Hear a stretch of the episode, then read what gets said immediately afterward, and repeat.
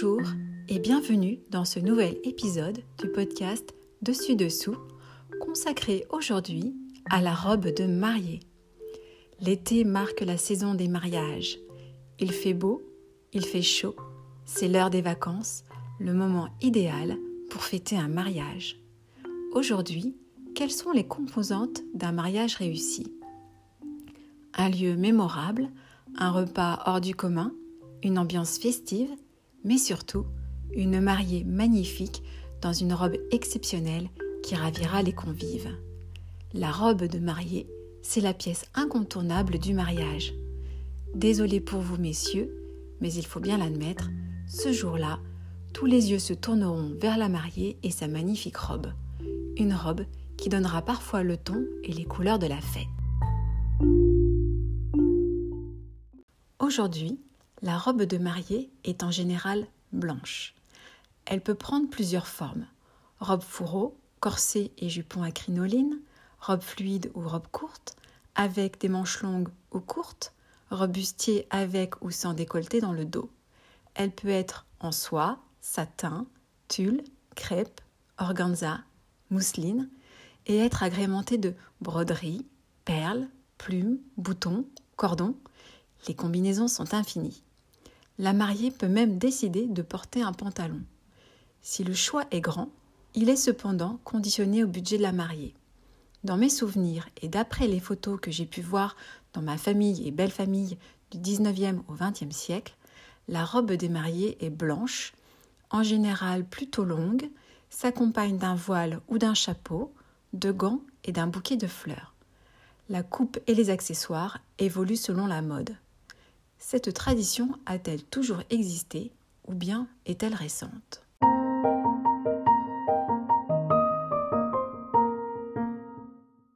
La robe de mariée telle que nous la connaissons aujourd'hui est une tradition très récente. Pour comprendre comment cette robe est devenue un costume de cérémonie à part entière, on peut aborder l'évolution de la tenue de la mariée au travers trois grandes époques la période antique, le Moyen Âge et le XIXe siècle.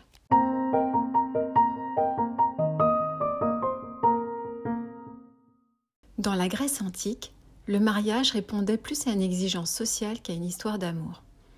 La robe utilisée pour la cérémonie n'était pas nécessairement blanche, mais plutôt la plus belle que la future mariée possédait.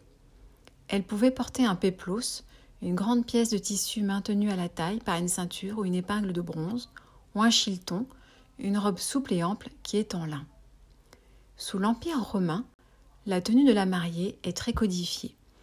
La veille du mariage, la femme doit porter une tunique blanche appelée stola avec un nœud d'Hercule en guise de ceinture de chasteté. Et le jour du mariage, elle ajoute à cette tenue un long manteau et des sandales de couleur jaune, se coiffe de citresse et porte une couronne de fleurs d'oranger dans les cheveux.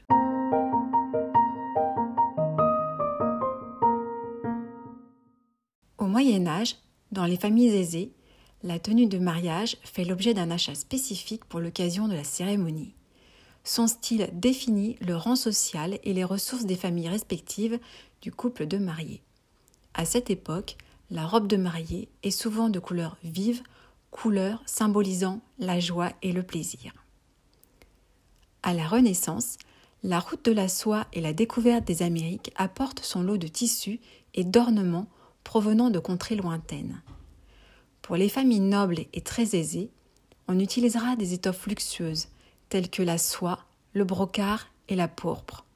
Les robes de couleur seront agrémentées de broderies, dentelles, pierreries, perles et fourrures. Pour les femmes de modestes conditions, évidemment, il n'est pas question de gaspiller le peu d'argent pour une robe qui ne sera pas réutilisée. Donc, on se marie dans la robe de tous les jours ou on achète une robe neuve qui servira ensuite très très longtemps.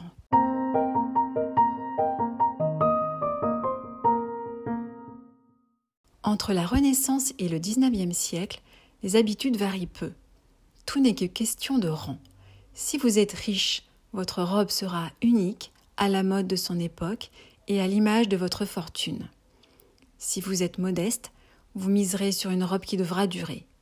Cependant, Il est à noter que grâce à l'élan donné par Louis XIV au XVIIe siècle pour faire rayonner le savoir-faire et le luxe à la française avec l'aide de Colbert, les entreprises de textile, entre autres, vont se multiplier en France. Elles vont améliorer l'ordinaire des ouvriers et surtout développer ce que l'on appelle le costume régional qui fait aujourd'hui partie de notre patrimoine historique.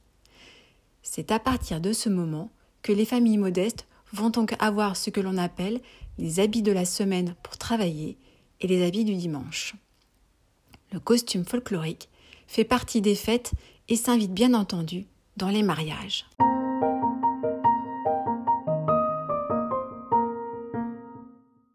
Ce n'est donc qu'à partir du XIXe siècle que nous pourrons parler véritablement de robes de mariée. En 1840, la reine Victoria se marie et choisit une robe bustier avec crinoline, la mode du moment, de couleur blanche. La tenue fait sensation car elle ne correspond pas aux conventions de l'époque où les couleurs sont la norme. Sa tenue est inhabituellement sobre car elle porte une couronne de fleurs et présente une traîne soulevée par de nombreuses demoiselles d'honneur. Pas de fourrure, ni de bijoux. Cette robe ne passera pas inaperçue et fera des émules. À partir de cette date, toutes les futures mariées d'Europe issues de la bourgeoisie veulent une robe blanche comme Victoria. La mode est lancée.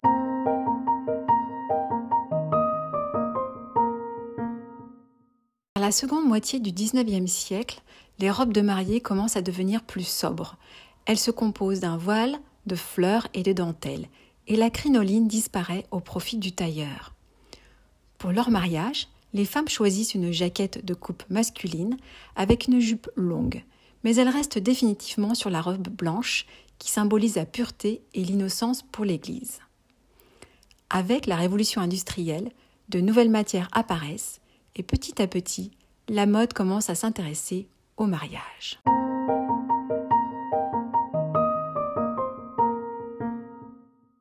Depuis le XXe siècle, la robe de mariée suit les mouvements de la mode au point d'être la pièce finale et incontournable des podiums des défilés.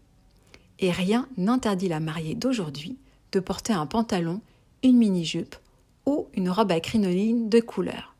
Finalement, tout est permis. En deux siècles, la robe de mariée a quitté notre penderie pour acquérir le statut de costume de cérémonie à part entière.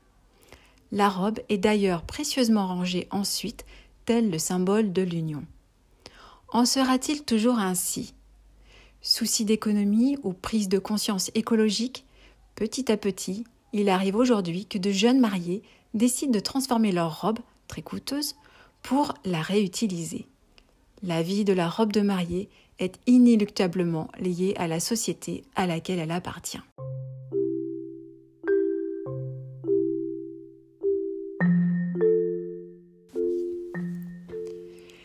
C'est la fin de notre épisode sur la robe de mariée. J'espère que vous avez apprécié son histoire et vous donne rendez-vous au prochain numéro. Et si vous êtes sur le point de vous marier cet été, je vous souhaite tous mes voeux de bonheur. À très bientôt!